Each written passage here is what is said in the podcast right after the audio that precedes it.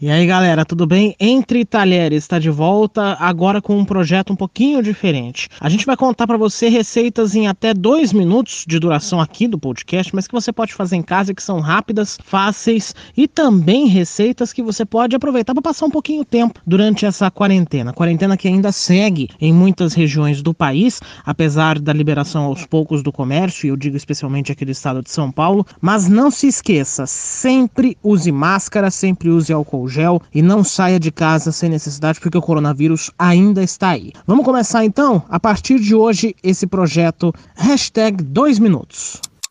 Entre Talheres. Hashtag 2 Minutos.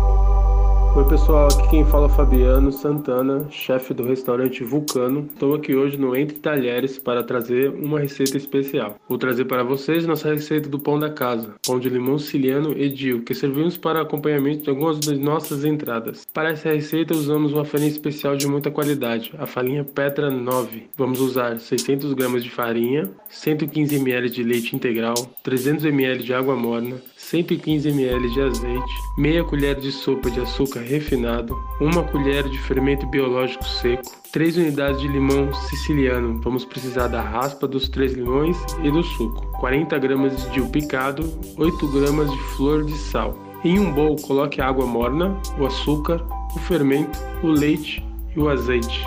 Deixe agir a fermentação por aproximadamente 10 minutos.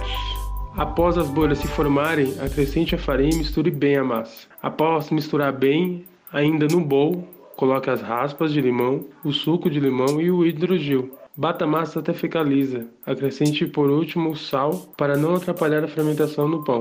Se necessário, acrescente mais farinha até obter o ponto desejado. Deixe descansar por 10 minutos. Leve ao forno a 220 graus. Asse por 25 minutos. O pão fica muito bom, crocante, ótimo para fazer brusquetas e acompanhamentos. Espero que tenham gostado das dicas de hoje e fiquem ligados aqui no Entre Talheres.